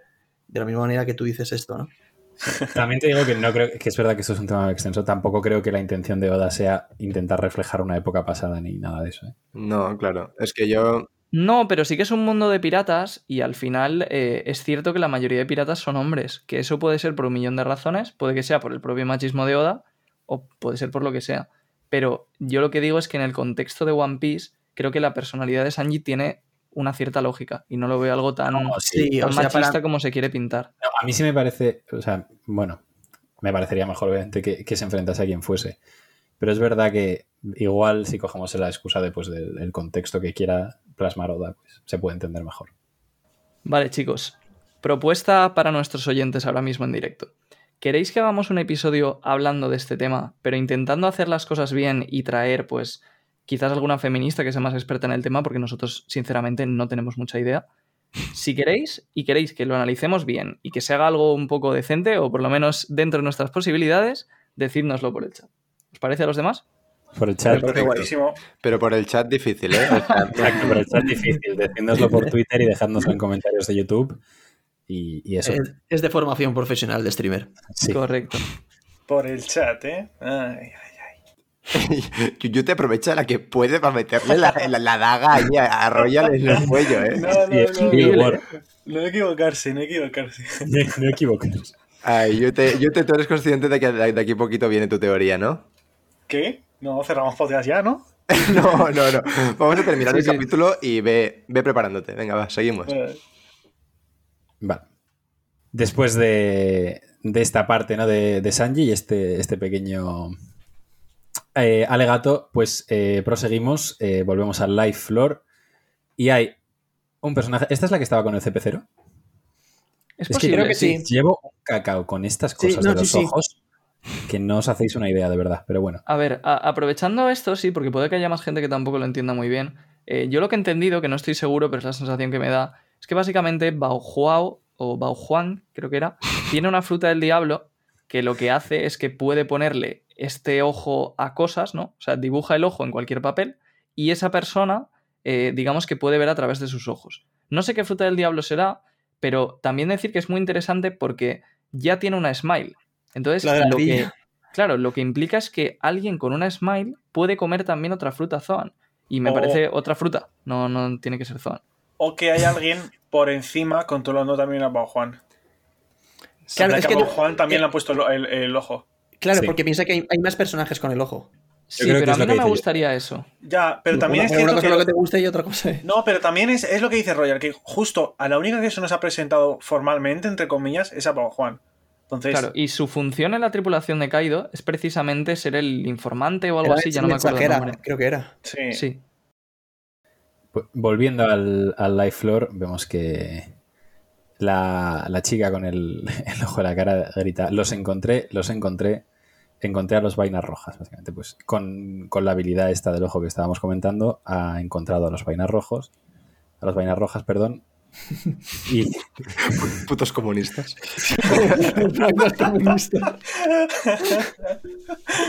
ay, Ay, Dios. pues eso, ha encontrado al PCE, no, ha encontrado a los, a los vainas rojas eh, que están todavía vivos. Eh, dice que están detrás de la torre del castillo, en el almacén de la segunda planta. Eh, estas palabras llegan también a oídos de King a través de otra persona con, que está conectada ¿no? por el tema de los ojos a... Parece que tienen como una red en realidad, ¿no? Lo de los ojos. Hmm. Sí. Pues eso. Llega a oídos de King, de King esta información, se queda sorprendido de que hayan logrado escapar de Kaido y dice que ahora está ocupado y que si puede encargarse a alguien de ir al almacén y matar a los samuráis, o sea, a los vainas rojas. Eh, ¿Quién está ocupado? Ojo, ¿eh? ¿con quién estará ocupado? Pues ya lo veremos. Con tu personaje favorito, ¿no? No, a ver, que a mí Marco, no- o sea, me gusta muchísimo, obviamente, creo que a todos nos gusta, tampoco es que me guste, o sea, no es de mis personajes favoritos ni de Ya, lejos. no era broma, pero, pero sí que querías mucho que se Sí, sí, con- sí, Este versus. este- es que no sé, me parecía una oportunidad súper chula. Pero bueno, eh, seguiré dando el coñazo con eso en próximos capítulos. Eh, ahora, siguiendo con este, eh, Black Maria escucha las, las palabras de King y le dice que ella irá a, a matar a las vainas rojas porque se puede llegar al almacén de la segunda planta fácilmente desde ahí. Y Sanji, obviamente, al oír todo esto, se queda sorprendido de que Kinemon haya sido derrotado y le dice: Espera, no vayas. Eh, yo quería decir una cosa. Y, ya, pues mira, ya que estamos relacionados con, con lo que hemos hablado antes de Robin y tal, la que le dice aquí, escucho eso, señorita Black Maria, es la que dicen que es la supuesta Robin. Es Es, por, es por lo único que a mí como que no me termina de cuadrar porque parece, o sea, que puede estar actuando, ¿eh? pero como que parece que está del lado de Black Maria. Y como que le está diciendo, ¿escuchó eso? O sea, no me veo a Robin enfatizando en eso. Como pa- para incitar a Black Maria, ¿sabes? Pero bueno, y también, si fuese Robin, por otra parte, ya estaría aquí y podría evitar que Black Maria se vaya a, a por, a por los vainas. A ver, todavía puedo evitarlo, ¿eh? No, Ya, no, ya. sí, no Estamos estamos aquí agarrándonos un poquito a un clavo ardiendo, pero bueno. Sí, yo creo que podemos continuar ya, que viene lo... Que ahora, ahora sí se viene lo Shido. Eh, sigue la comunicación entre la red de la, la gente de los ojos de papel de la tripulación de Caído y le dice a, a Black Maria, que ya, pues como hemos visto, ha tomado la decisión de que va a ser ella la que vaya a poner fin a la vida de los vainas. Dice, ten cuidado, en esa habitación hay 10 perso- des- 10 personas. perdón. 10 persianas y 10 personas también hay. Eh, Está muy oscuro y no puedo ver bien, pero alguien está tratando de rescatar a los samuráis. Que alguien vaya rápido a matarlos. Hay alguien ahí. Y vemos que ahora- efectivamente hay alguien intentando ayudar a los samuráis. Y vemos una silueta que se ha especulado mucho sobre quién puede ser, quién puede no ser. Y ahora, pues, es nuestro turno de hacer lo propio. ¿Quién Dilo, quiere? Yute. Dilo, es, es Orochi, dilo. Es Orochi. No, es broma. Yo quiero comentar una cosa, y es que dentro de todas las eh, teorías sobre la, la sombra, la silueta de, de la persona del final, eh, me acabo de fijar de que en el, en el panel de encima, donde se ven a todos los vainas pues bastante jodidos, creo que se ve a esta persona. Claro, claro. Está enfrente Claro. de Kinemon. Claro, Obviamente. claro, Muy claro. pequeñita. de Pues yo ni me había fijado y solo tenía en cuenta la silueta. Claro, y ahora, ahora, ahora para mí la gente que dice que es en él es que me parece todavía más tonta. Y Fukurocho, y Fukurokucho, como sea. El fu- eh, Kirikocho, mucho menos. Sí, a ver, esto es lo típico que. O sea, yo ya tampoco quiero darle tanto bombo porque es que sinceramente creo que ni hace falta. O sea, yo confío en que la gente que nos escuche tenga bastante claro que este tío no es ni Enel, ni Fukurokucho, No, no. ni. ni otra gente. Yo, es que yo llegué a escuchar que era. Primero, escucha a uno decir que era eh, Momonosuke del futuro, Claro. ¿vale? Y, y- pero espérate, que es que ha habido otro que ha dicho que era Oden. Oden, que- Oden que fue al futuro para ayudar a los vainas y luego volvió al pasado para morirse. Que no se puede volver al pasado, pero bueno. Sí, sí, ya, pero ese tío lo decía. Madre mía. Y- luego pues, ya- Eh, eh, es que- y también, ya para terminar, escucha gente diciendo que era Kuina de forma no irónica. Ojalá sea Coina, chicos, honestamente. Se- Sería bastante gracioso. no, pues ah, teniendo en cuenta esta viñeta que todos habíais visto, men- menos yo, a la, a la persona en cuestión delante de Kinemon, eh, viendo las proporciones y, y su, su estatura y tal, cobra sea. todavía más sentido que pueda ser eh, Hiyori, porque además es... Sí. Sí, de hecho, lo he estado comprobando ya antes de empezar el podcast y hay una escena en el anime en el- y en el manga en el que se ve claramente la diferencia de estatura entre Hiyori y Denjiro, que Denjiro mide algo más que Kinemon, pero tampoco mucho más.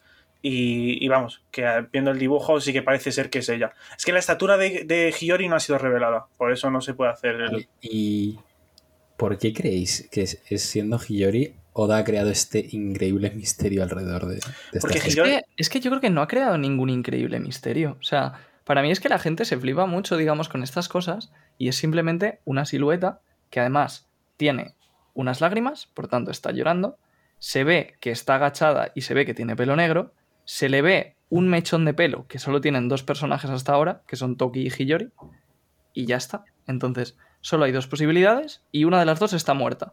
Vale, ¿Qué pues al final va a ser Enel.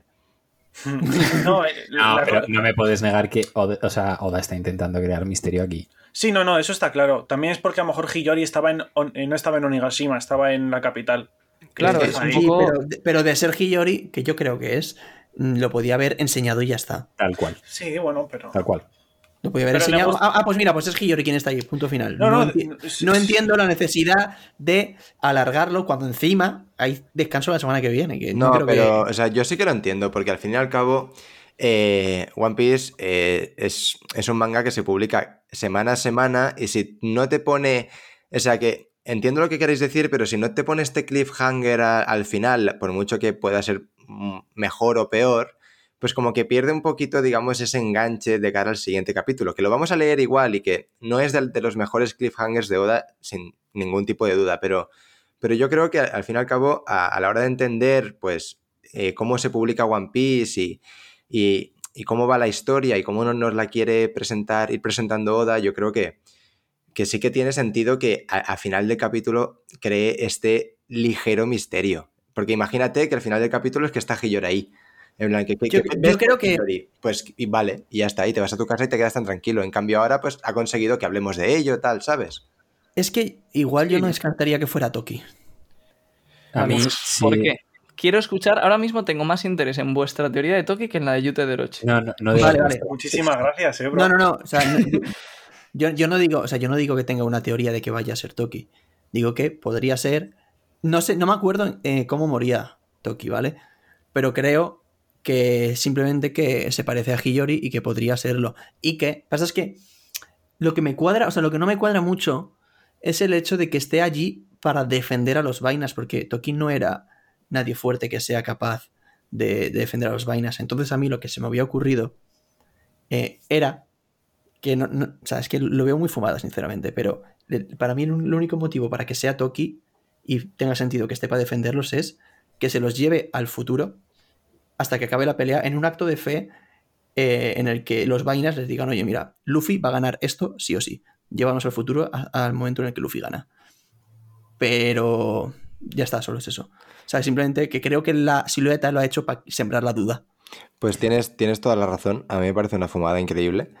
Y, y- y no, más que nada porque creo que haciendo eso, eh, Oda se metería en un follón espectacular porque se los lleva al futuro, pero seguimos viendo el presente y luego tienes que encontrarte con ellos. Yo creo que Oda no se va a meter en, No, este, pero, en este no, fregado. no tienes que encontrarte con ellos, es simplemente, quiero decir, mm, Hombre, ellos los sí, están esperando. Ellos, evidentemente. vale, sí, pero ellos los estarán esperando y ya está.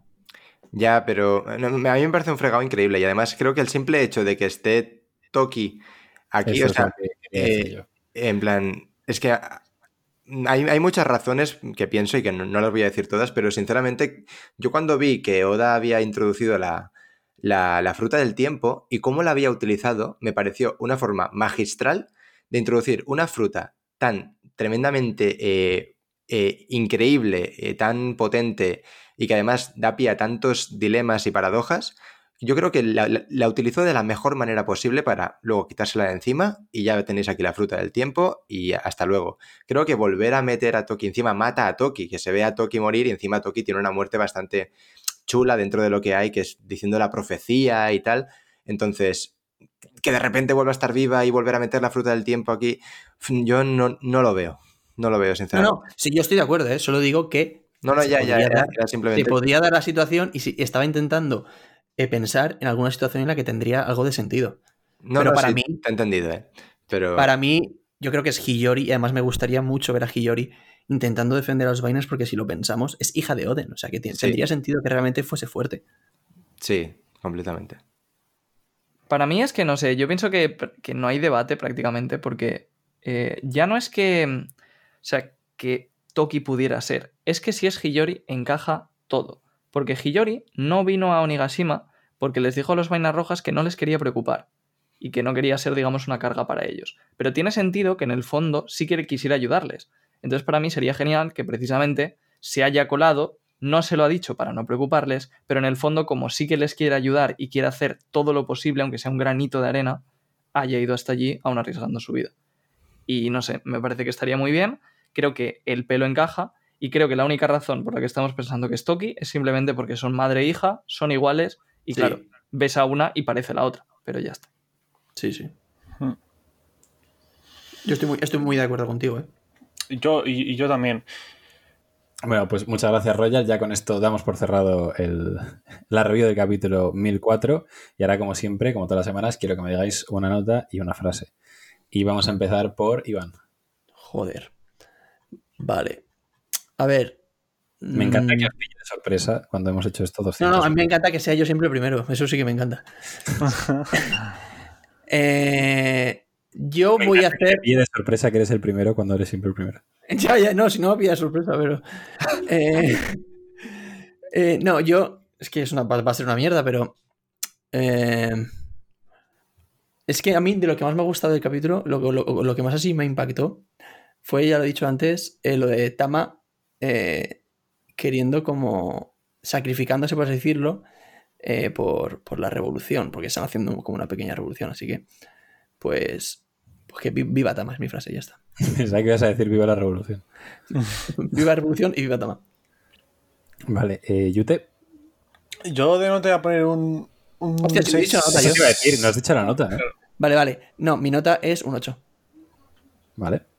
Ahora Eh, Yute. yo de no te voy a poner un, un 7. Y, y la, fra- la frase va a ser el, el sabor de los dango.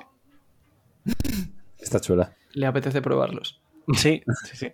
No, ma- me imagina porque es, en plan, la pobre Tama no para de crear dango, pero luego dice que, que se muere de hambre, entonces. poco- Sí, porque no hipócrita. pobrecilla. Jaume. Eh, pues yo voy a decir lo- que mi frase es los demás también tienen algo que decir, porque después de tantos capítulos con lo de los Supernova, Luffy y Kaido y Big Mom, pues me ha gustado mucho ver a Sanji y a todos los demás y que van a dar guerra. Y mi nota es un ocho y medio. Royal. Pues yo de nota le voy a poner un siete y medio. Me ha gustado, la verdad. Y luego de, Qué desgraciado. de, de nombre, pues eh, bueno, lo que más me ha gustado del capítulo, porque son años y años ya esperándolo, tenemos versus de Robin. Eh, pues eh, yo le voy a poner un 8 a este capítulo. Y mi frase es: por fin, cerdo ibérico entra en escena. Ya, ya tenemos, ya, o sea, me decanto por ese. Y, y esto ha sido la review de esta semana, pero ahora. Se acabó pocas ya, ¿no? Sí, se acabó. No, hemos llegado ya por fin al momento que todos estabais esperando. Os habéis tenido que tragar una hora y media de, de episodio para llegar hasta aquí, pero por fin. Una hora y media que la habéis disfrutado, lo sabemos. Eh, pero por fin, como ha dicho Royal, hemos llegado al momento prometido. Se cumple la profecía. Yute nos trae en primicia su teoría de Orochi y nos va a defender que Orochi sigue con vida. Adelante, Yute. Así es. Eh, bueno, primero, eh, la teoría la he hecho gracias a vosotros porque en los comentarios disteis todas las pistas que yo necesitaba. Y luego también comentasteis, perdón. Y luego también por, por MD, eh, muchísima, muchísima gente me habló dándome más ideas y relacionándome todo un poco. Aunque te han Así hecho que- toda la teoría. No, no, no, pero es, es un símbolo de revolución hacia, hacia el tirano royal, que lo llaman ellos, como he dicho ya antes. Así que nada, no, es broma. ¿eh? Pero bueno, en, en- sí, eh, una cosa de las, que, de las que me dijeron y me parece muy importante es el, es el, el arco argumental de Hiyori, por así decirlo. Si, si Matas ha caído de esa forma, eh, varias- varios de los diálogos que tiene Hiyori no sirven para absolutamente nada. Hay uno que yo cuando lo leí en el manga me llamó mucho la atención, que ya pasó hace mucho tiempo en el anime. Has dicho También. Kaido, creo, ¿eh? Sí, has dicho Sí, que sí, querías sí. decir Orochi, creo, ¿o no? O sea, quería decir que Kaido mata. Sí, mata, matas a Orochi. Quería decir que Kaido mata a Orochi, pues no Vale. tiene ningún sentido, perdón. Eh, en el que Zoro, eh, tras la muerte de Ayasue, dice que, que va a vengar su vida a, a cualquier riesgo, bajo cualquier coste. Y en ese momento, Hiyori, entre lágrimas, dice que quiere ser ella la que mate con sus propias manos a Orochi. Eh, obviamente no, no creo que esto vaya a pasar de manera literal, ¿vale? Eh, pero luego mm, sí que creo que va a haber como una especie de mm, enfrentamiento, aunque no sea directo entre ellos. Entonces, luego también hay por ahí algún diálogo diciendo de Kanjuro que quiere matar a Hiyori, que ahora que sabe que está viva se lo va a comunicar a Orochi. Entonces, no se sabe, no, no sé hasta qué punto he estado intentando mirar diálogos, pero entre que no soy muy, muy diestro de cara a estas cosas y demás, pues tampoco. O sea, he buscado, pero tampoco he encontrado nada de Orochi diciendo directamente que quiere matar a, a Hiyori. Pero bueno, la cosa, es, la cosa es esa. Entonces, ¿por qué creo que la silueta es Hiyori? Porque ya está en Onigashima y nos facilita mucho las cosas. No es como que tengamos que esperar hasta que vayan a la capital de las flores para que tengan un enfrentamiento. Entonces, eh, luego por otra parte, Orochi siempre se nos ha mostrado como un personaje muy débil. No, débil en el sentido de es un cobarde, solo se dedica a aterrorizar con su fruta, pero realmente tampoco es que eh, se haya pegado nunca con nadie poderoso y demás. De hecho, las pocas veces que lo hemos visto, una fue plantándole cara al cipicero, que, que dices, joder, y la otra fue delante de Hiyori, en un momento en el que la salva de Enjiro. Em, pero bueno, con estas dos cosas en claro, sobre todo esta última, ¿vale? La, de, la del tema de Orochi y, de que es un poco cobarde y débil. Hay un, hay un diálogo en el capítulo 974 donde, donde le muestra a Kaido el temor que le tienen los vainas rojas, ¿vale? Dice que está, y Kaido incluso dice que está muy emparano- emparanoiado con ellos, que no va a pasar nada, y al final termina así pasando. Entonces, ¿qué pasa? Que el día en el que Kaido muere, ¿vale? El día del anuncio, em, lo que yo supongo el día es que... en el que ¿Kaido? Orochi muere. Ah, otra vez. El día en el que Orochi muere, el día del anuncio, yo supongo que eh, hay dos vertientes. O bien, o bien Orochi no llevaba su cabeza inmortal. Esto sonará fumada por ahora, pero ahora lo explicaré. O bien se le arranca, en su forma humana solo tiene una cabeza y es la que se le arranca, ¿vale? Y está muerto. Entonces, y está muerto. En esa forma estaría muerto. Em, respecto al tema de la cabeza inmortal, en el anime, aunque es del anime, no es del manga, em, Uh, lagunas. Claro, en Laguna Grande. Cuando, cuando em, eh, saca su forma Zoan a relucir delante de Hiyori, la cabeza principal tiene un color verde y distinto al resto, un verde oscuro y el otro son verde claritos.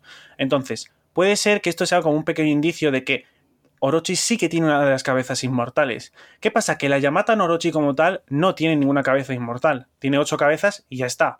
Ahora, ¿qué es lo que creo yo? Que como ya he hecho alguna que otra vez, por ejemplo, con la fruta de Marco, con el Fénix, va a juntar tanto la mitología japonesa como alguna otra, en este caso con la griega, con la ida del Lerma, que tenía una cabeza inmortal y que, bueno, por otro lado, que no creo que vaya a dotar también esta característica, cada vez que tú cortabas una cabeza crecían dos.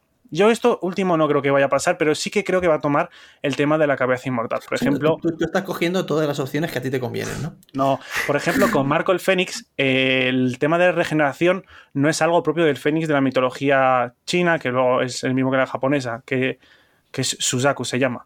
Eh, simplemente ¿Cómo toma se la llama? forma Suzaku. Gracias. Qué idioma Simplemente-. Simplemente se toma la forma, pero luego el poder es de los otros. Entonces, em, ¿qué es lo que creo que va a pasar? Em, hay un detalle muy curioso y es que en todos los planos y las viñetas en los que hemos visto la cabeza de Orochi en el suelo, en ninguno conseguimos ver los ojos. Cuando un personaje muere en One Piece y estamos viendo la muerte, por así decirlo, en el presente, por ejemplo, Kurohige, Ace, eh, mm, Rosinante y demás, podemos ver como los ojos están Kurohige ha cerrados. muerto, me acabo de enterar. O sea, Shirohige. La que estoy liando, la virgen. tío. Una vez me he confundido no. ya. Entonces, vemos los ojos cerrados. Entonces, aquí, mm, primero, es que ni conseguimos ver los ojos. Están todos sombreados. Em, es curioso también que justo con el tema de los ojos, cada una de las cabezas de Orochi en forma Zoan tiene eh, unos ojos distintos. Unos ojos que ha ido poniendo Orochi a lo largo del arco de Wano en diferentes escenarios con diferentes actitudes y demás. Cuando estaba feliz tenía unos ojos, cuando estaba triste otros, cabreado, normal y demás, que son los que tiene cada una de las ocho cabezas. Entonces, ¿qué es lo que creo yo? Que mm, Orochi, a Orochi le han cortado la cabeza y que el alma de la fruta, aunque le hayan cortado la cabeza, va a conseguir levantarse en su forma Zoan. ¿Y por qué creo esto? Porque ya en el arco de Skypiea, Wipe hubo una vez que conseguía em, detener a Enel y hacerle eh, impactarle con el Rejectile en el corazón.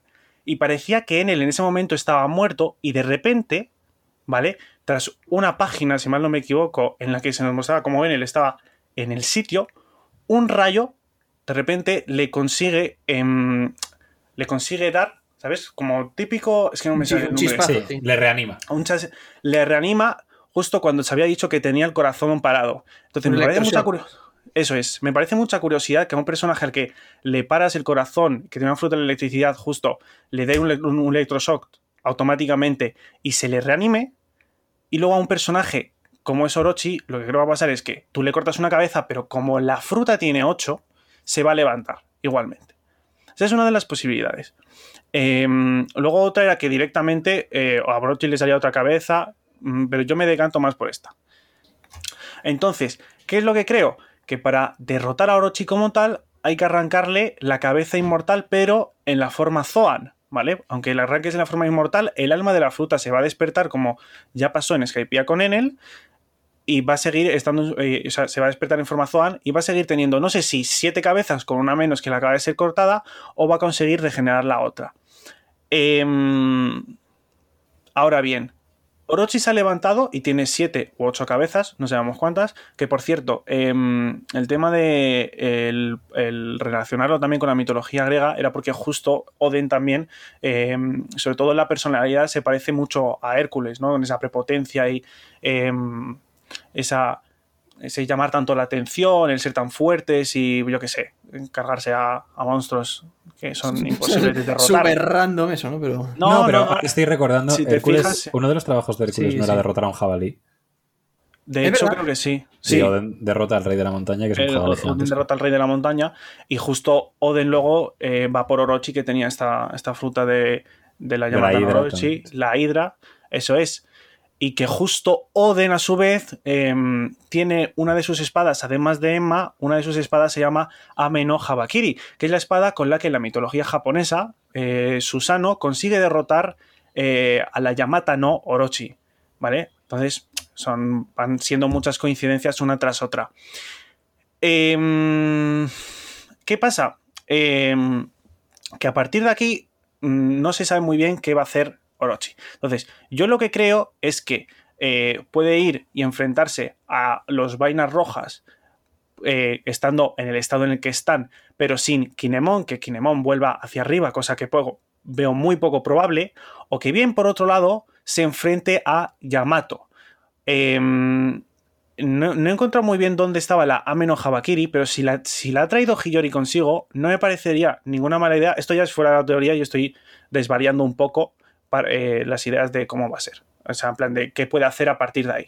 Entonces, yo creo que a Yamato, como Yamato quiere ser como Oden, se le puede dar la Ameno Habakiri, ya tendría una espada. Y en la mitología, en el, mi- el mito de la Yamata Norochi, dice que em, en una de las colas que escondía el- la hidra esta, tenía una espada que se llama la Kusanage.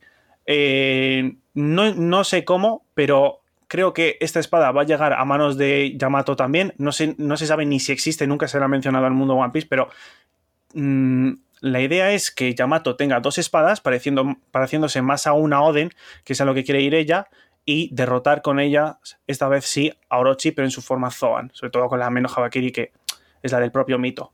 O sea, a ver, sí, pues a ver que, que lo entienda. O sea, tú lo que crees es que quien va a derrotar a Orochi es Yamato. Es Yamato junto a Momo, sí. Con dos espadas Yamato. Yamato con dos espadas para terminar siendo tal y como quiere ella como Oden, porque ahora mismo está con, con, el, con la maza esta, como le enseñó su padre, supongo, pero al final ella lo que quiere realmente es ser un poco como el, como, como el propio Oden. Entonces la idea es que herede una de las espadas de Oden y luego otra más que yo creo que se va a llamar la Kusanagi como en el propio mito, pero no sé cómo va a llegar hasta sus manos y no sé quién la va a tener. Es cierto que Orochi, por ejemplo, sí porta una espada, pero no tiene ninguna apariencia especial y a él tampoco es que se le dé muy bien el tema de las espadas. Yo Mm, pensaba que ibas a tirar más por el hecho de que fuese Hiyori quien, quien cumpliese su palabra y derrotase a, a, a Orochi. Eso le vería un poco más de sentido. Que sea Yamato me parece ya ultra rebuscado. Además, lo de las espadas también. Y yo te quería hacer una pregunta. Eh, y es que, vale, o sea, tú crees que Orochi sigue vivo y tal, y va a ayudar a la causa de Kaido. Porque tú piensas que Kaido le ha querido matar. ¿Tú de verdad te crees que ahora Orochi va a estar a favor de Kaido? No, no, eso en, en ningún momento, pero yo simplemente creo que se va a levantar.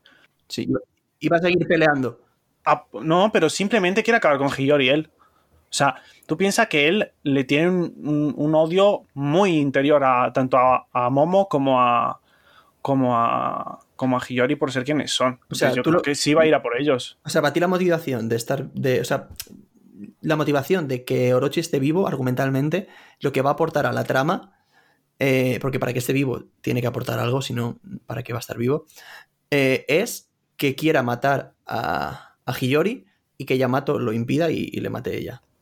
A lo mejor no la propia Yamato, sino también eh, puede ser que el último golpe se lo dé Hiyori. Pero la cosa es cerrar un poco ese arco argumental que se había quedado eh, ahí.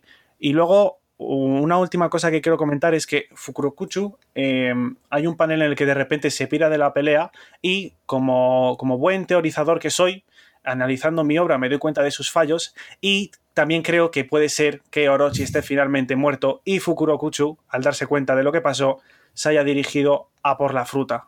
Él sabe que Orochi sigue vivo y va a ir a ayudarle, o bien sabe que está muerto y va a ir a por la fruta. Vale. Para empezar, Yute, enhorabuena. Sí. Completamente. Te- o sea, sí, mis dieces. Te los curraba Sinceramente, muchísimo. me ha sorprendido Lo muy que has para dicho bien. Me ha gustado mucho. me ha parecido una muy buena teoría y has dicho cosas súper interesantes. Eh, tema referencias, tema eh, comparándolo con Enel y lo que pasó. Una pasada, la verdad. Opinión sobre la teoría y comentarios que yo añado. Yo, para empezar, estoy 100% de acuerdo con que Orochi está vivo, ¿vale? A Bueno, de- espérate. Y, y te lo habías ocultado, ¿eh? a pesar de la coña y a pesar de todo, yo estoy muy de acuerdo con que Orochi está vivo. Y además, creo que hay alguna cosa más que puede ser pista y que, y que no has comentado y que a ver si me acuerdo porque se me acaba de olvidar. Eh, a mí, Yute, yo mm, un poco como con Royal, eh, enhorabuena, creo que has aportado cosas que pueden estar interesantes, pero yo sigo pensando que sí que está muerto. Igual luego me tengo que comer mis palabras, pero creo que no aporta nada a la trama el hecho de que, de que Orochi esté vivo y el hecho de que tenga ese caso pendiente con, con Hiyori. Creo que es una cosa que, que yo que sé, pues Kaido también, o sea, Zoro también ha dicho en alguna ocasión que, que quiere derrotar a, Kaido o lo que sea y sabemos que no va a ser él. O sea que no tiene. los personajes no tienen siempre que cumplir lo que dicen. Y no creo que el hecho de que Orochi esté vivo vaya a aportar demasiado. Eh, así que, y creo que también que aprovechas muchas cosas, muchas casualidades y tal a tu favor. eh, que a lo mejor hay, habrá muchas contras que no has mencionado. Entonces, mi enhorabuena, pero yo sigo pensando que, que Orochi está muerto. Tranquilo, nuestro fandom te cancelará por Twitter. Nada, de broma. Eh, no, eh, y eso. Y yo una vez más agradecer a toda la gente que me ha ayudado porque literalmente todas las cosas que he dicho me las habéis dicho vosotros, salvo alguna cosa que he tenido que buscar yo de diálogos y demás. Y las piezas las he unido gracias a vosotros, así que nada. Esta es Ah, vuestra teoría. Perdóname, ¿eh? perdóname, pero también quería preguntarte y comentar el hecho de que hayan engañado incluso al CP0, que es la agencia de inteligencia más grande que existe. O sea, porque eh, el CP0 dice que Orochi está muerto, que su. que su. ¿Cómo, dicen, cómo decían? Su, su, Contacto. su contacto estaba muerto, lo hizo el CP0. Sí, sí, pero es que la idea también es que a Orochi no, no, le, no le interesa eh, eh, salir, eh, en plan, mostrar que está vivo ahora mismo en medio del campo de batalla. Ya, ya. Supongo Sí, que se cercionará antes de dónde está Hiyori antes de ir. O bien Momo o bien. Sí, lo que digo sea. es que me, parece curioso el hecho de que haya conseguido engañar al CP0, simplemente es eso. Ob- obviamente, eh, si está vivo les, es- les está intentando engañar y está intentando hacer como que no está vivo. Pero simplemente es eso que me, me- me parece curioso que a- hasta al CP0 en caso de estar vivo les haya conseguido engañar. Eh, Royal, ¿puede ser de que eh, Fukurokucho es un personaje de no sé qué que revive a la gente? Sí, eso, o sea, eso es así. Eh, además de todo lo que has dicho tú, a mí me parece que, eh, que, bueno, que ya de por sí son bastantes pistas, ¿no? El hecho de que Hiyori tiene algo pendiente, el hecho de que hemos visto que Fukurokuyu eh, se iba a algún sitio y no sabemos a dónde, pero sobre todo con el tema de, de Hiyori y demás, para mí la razón principal por la que Orochi tiene que estar vivo es por el tema de los cabos sueltos. O sea, ya no solo es que tengamos que Hiyori ha dicho que quiere matarle, sino que Momo, por ejemplo, ahora mismo no está haciendo nada en el arco. Y si Momo tiene que acabar Wano siendo el Shogun, para mí, lo mejor que puede hacer, sin ninguna duda, es derrotar a Orochi. Y esto es algo que, que llevo diciendo desde hace bastante tiempo, y que bueno, cuando parecía que Orochi estaba muerto, pues digamos que se, se fue un poco por tierra. Pero la cosa está en que eh, no sé muy bien por qué te has ido en dirección de Yamato va a derrotar a Orochi, porque para mí la clave está en lo que has dicho de que Hiyori puede haber traído la Ameno Habakiri. Como tú muy bien has dicho, en esa, espada se usó en la mitología para eh, cortar a, pues, a Yamata no Orochi, ¿no? Entonces, Hiyori le podría dar esa espada a Momo y Momo podría ser el que le diera el golpe final. ¿Y cuál es el otro argumento que tenemos que podría ser todavía mejor para esta teoría? Pues que en el capítulo anterior, no sé si os acordáis, que había un momento en el que vimos que estaba Yamato peleando contra alguien. Sí. Y Momo y. Shinobu estaban detrás con cara sorprendida. No sé vosotros, puede ser simplemente un subordinado de Kaido, evidentemente, puede que la sorpresa sea porque es alguien muy fuerte y están peleando, pero mucho ojo porque yo creo que puede ser una pista de que esa persona, Momo y Shinobu, la conocen. Y podría ser, pues, o Kanjuro o Orochi. Yo personalmente creo que podría ser Orochi y Fukurokuyo. Pero Momonosuke y estos saben que Orochi está muerto. Eh, sí. sí, creo que sí. Deberían saberlo. Porque pasó en medio de. O sea, pasó en medio de todo. No sé, hasta- Sí. no sé dónde estaban ellos, pero. Además, fue cuando Momo estaba crucificado. Y justo ahí le corta la cabeza y Ah, ya vale, es cuando vale. entran los vainas rojas. Vale, entonces sí. Em, eh, y respondiendo un poco, Royal, a lo de por qué me he ido por Yamato, es porque si Yamato finalmente se une a la tripulación, eh, nos queda algo muy curioso, es que tenemos a eh, Zoro, que es un usuario de la Santoryu, eh, Yamato, que es usuario de la Nitoryu, y Brook, que es usuario de la Itoryu. Y tendríamos a un usuario que usa 3, 2 y una espada. A mí Más que nada. precisamente, precisamente por eso no, no termino de ver lo de Yamato Sí, o sea, yo, creo que si Yamato se une no es como espadachín. Sí, sí, además, o sea, por hacer ese patrón le vas a quitar el arma que ella tiene, que es muchísimo mejor y más original. No, pero también es porque ella en sí quiere ser también como Oden. Entonces yo justo vi esas dos pistas y dije, uff, pues puede Pero, ser. que- pero Sí. es que esa tontería se le va a quitar a Yamato antes de unirse. Sí, eso se le va a pasar. No, y, y fíjate que, que a pesar de querer ser como Oden y tener esa obsesión, aún así sigue usando el arma de su padre. O sea Es que verdad, eso sí que es se, cierto. se demuestra que ese es su estilo de combate y así es como sabe pelear. Yo te voy a decir una cosa, Yute, y es que yo creo que el arco de Yamato en este, en este arco eh, va a ser ir poco a poco intentando alejarse de Oden. En vez de acercarse más, como es lo, lo que dices tú. Sí. Y luego- no creéis que. Perdón, ¿no creéis que tanto Orochi como Kanjuro serían muy poca cosa para Yamato? Si son ellos los que Sí. están ahí. Bueno, sí, no, sí, eso, eso sí, seguro. Eso está O sea, claro. que eso dificultaría un poco la hipótesis de que Momo le tenga que dar el, el golpe final, porque yo creo que Yamato puede. Darle el golpe final, con un Claro. golpe. Exacto. Igual, igual con un golpe no, pero sí que la, la veo más fuerte que, que ambos personajes. Ah, no, Yamato de un golpe revienta a Orochi. Pero si Orochi no tiene. Yo creo que sí, ¿eh? Pues si se, si se tumba un number, tío. Pero ¿tú- ¿Creéis que Orochi es más fuerte que un number? Sí, sí, yo, yo estoy de acuerdo ahí. Pero pienso que habrá algo ahí, al- algo bajo la manga. No creo que sea tan simple Claro. como que esté Orochi solo, porque entonces efectivamente Yamato se lo funde. Sí, igual alguna puñalada trapera clásica. Bueno. Y entonces hay, hay dos argumentos más a favor de la teoría de Yute que me parecen bastante grandes. El primero es eh, el tema de, vale, lo que ha dicho de, de, Enel y de la fruta. O sea, el mayor argumento en contra, digamos, de que, de que Orochi esté vivo son dos cosas. La primera es que, evidentemente, le han cortado la cabeza. Entonces, eh, desde ese punto, una cosa que no has dicho, que te dijeron en Twitter, que a mí me gustó mucho, es que la mayoría de veces que hemos visto en la serie que alguien le ha cortado la cabeza, luego no era verdad. Véase, por ejemplo, eh, cuando se la cortaron a Doflamingo, que lo hizo Kiros, y algunos ejemplos más que ya no me acuerdo. Cuando se le ha cortado Flamingo a Crocodile, de hecho, acabo de recordar. Esa también. Exacto. Y la de Kan- eh, a, Kan- a Kanjuro también, sí. Pero, Sí, pero sí, son sí. cosas que se revelan al instante, ¿no? Mm, sí, no, porque justo también aparece una serie de nom- onomatopeyas que coinciden todas e incluso con la- coincide la de Orochi. O sea, es verdad que esta es la que más ha tardado, pero eh, además esto tiene que ver con una cosa que decía Jaume, y es que qué, qué cruel se ha vuelto One Piece, me acuerdo que decía algo así, porque le cortan a Orochi la cabeza ahí de repente delante de todos. Bueno, es que puede que no sea eso, sino que simplemente no ha muerto. ¿Y por qué no va a haber muerto? Pues el mayor argumento en contra es lo de que Yamata Orochi no es como la Hidra y no puede regenerar cabezas. Pero para mí ahí la clave está en lo que ha dicho Yute. Vamos a ponernos en la perspectiva de Oda. Quiere crear una fruta del diablo que sea un dragón de ocho cabezas. Teniendo en cuenta que el más famoso de la mitología japonesa es Yamata no Orochi, no va a ser tan eh, internacional, por decirlo así, de ponerle una hidra, porque todos los fans de Japón, pues evidentemente dirían que ¿qué haces? Entonces, ¿Qué haces? le pone el nombre de Yamata no Orochi, pero aún así no va a desperdiciar una habilidad tan increíble que tiene la hidra, como es el hecho de que pueda regenerar las cabezas, y para mí sí que la utilizaría en la fruta. Y por tanto, tenemos ahí ya toda la pista de que, vale, nos encaja desde el punto de vista de Oda, es una fruta que además de momento no ha servido para nada todavía, tenemos a Fukurokuyu, tenemos a Hiyori, tenemos a la espada, tenemos a Momo, tenemos todo. A ver, A mí, me- en a mí me realidad. gusta más la idea de. Perdón, ¿eh? Me gusta más la idea de Yute de. No de que se vaya a regenerar, sino de que, de que le, le queden siete y que hay una que es, que es inmortal.